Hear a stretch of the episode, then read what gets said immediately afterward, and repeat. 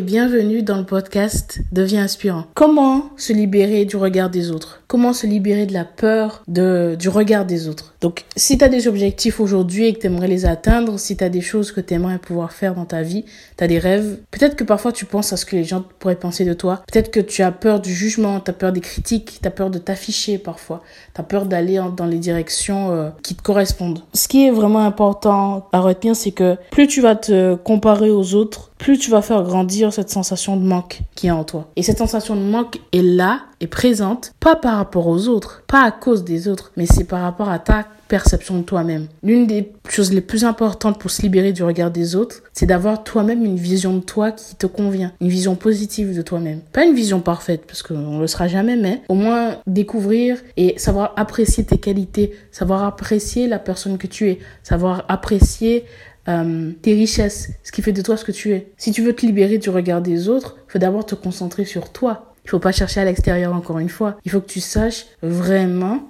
ce qui fait la différence chez toi. Il faut que tu te concentres sur ton évolution. Si tu veux passer d'un point A à un point B, alors tu dois prendre des nouvelles décisions, mais surtout te concentrer sur ton parcours, ton parcours à toi, pas celui des autres. Parce que tout le monde a un parcours différent, tout le monde a des obstacles différents. Et aujourd'hui, la seule chose qui compte, la chose qui devrait compter pour toi, c'est ton parcours à toi et ton évolution à toi. Si tu as vraiment envie de passer à un autre niveau dans ta vie et ben, aller vers ce que tu veux, alors il faut que tu te concentres sur cette évolution. Il faut que tu te concentres sur le chemin parcouru plutôt que de te concentrer sur euh, la finalité, mais surtout te dire que ce qui est important, c'est que tu progresses. Ce qui est important, c'est que tu deviens meilleur que la veille. Le but n'est pas d'être meilleur que les autres ou d'être apprécié par les autres. Le but est de progresser et de se sentir s'élever et d'être apprécié par soi. Si tu veux que les autres te valident, il faut que tu te valides toi-même. Si tu veux être aimé, alors il faut t'aimer toi-même. Tout travail commence par soi. Et si tu n'arrives pas à avoir tes qualités, alors ben,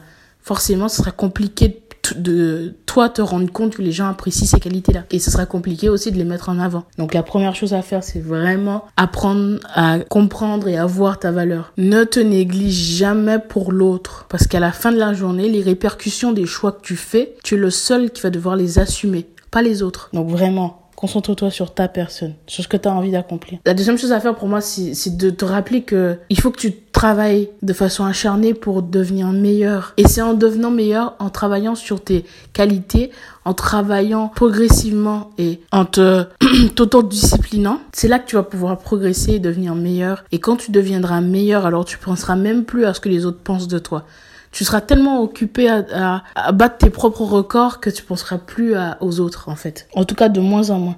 Il y a une chose que tu veux que tu comprennes, c'est que tout le monde se fait juger. Quoi que tu fasses, les autres ont toujours quelque chose à dire. Quoi que tu fasses.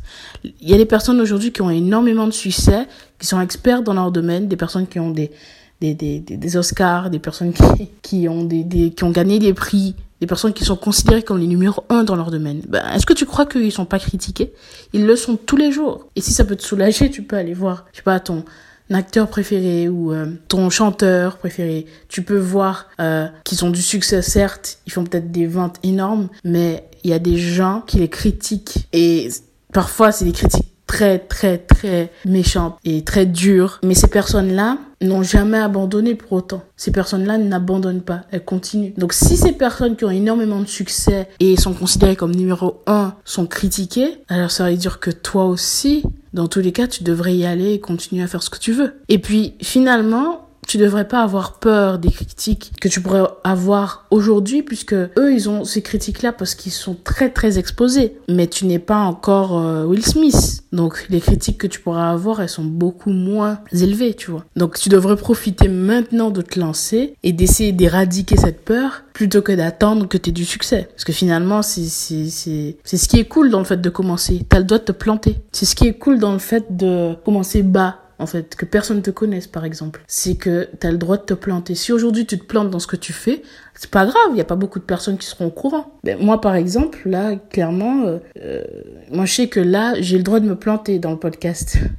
j'ai démarré et j'apprécie énormément ce que je fais, mais je suis, enfin, c'est le début pour moi. Donc, je sais qu'il n'y a pas des millions de personnes qui vont écouter ça. Donc, si je fais une erreur, euh, c'est pas grave. Je recommencerai je ferai mieux la prochaine fois et au fil du temps, je m'améliorerai. Mais les critiques qu'on peut me faire aujourd'hui, c'est pas vraiment ce qui va déterminer euh, ce que je vais être demain, en fait. C'est plutôt la perception que j'ai de moi-même. Moi, je sais pertinemment que je deviens meilleur jour après jour. Donc, qu'est-ce que j'en ai à faire de ce que les gens pourraient penser? Je dis pas que je suis totalement insensible aux critiques. Comme tout le monde, bien sûr que ça, ça, ça compte. Et il faut évidemment écouter les, les critiques constructives des gens. C'est important. Mais je vais pas laisser ça définir ma vie. Et tu ne devrais pas non plus. Parce qu'à la fin de la journée, qui est déçu de ne pas avoir fait ce qu'il voulait? À la fin de la journée, qui doit subir les répercussions des choix qu'il a fait Et si ces choix ne sont pas dictés par ce que tu désires vraiment, mais dictés par les autres, alors tu seras forcément tout le temps déçu et triste. Et je pense que ça sert à rien de vivre une, vivre une vie qui t'appartient pas. Vivre une vie qui est dictée par les lois des autres. Ça n'a aucun sens. Les autres ne devraient pas contrôler ta vie, en fait. Tu devrais pas laisser aux autres ce droit, ce pouvoir sur toi. Déjà parce que tu es le seul à devoir ramer, à devoir travailler, suer, mais tu es aussi le seul qui souffrira si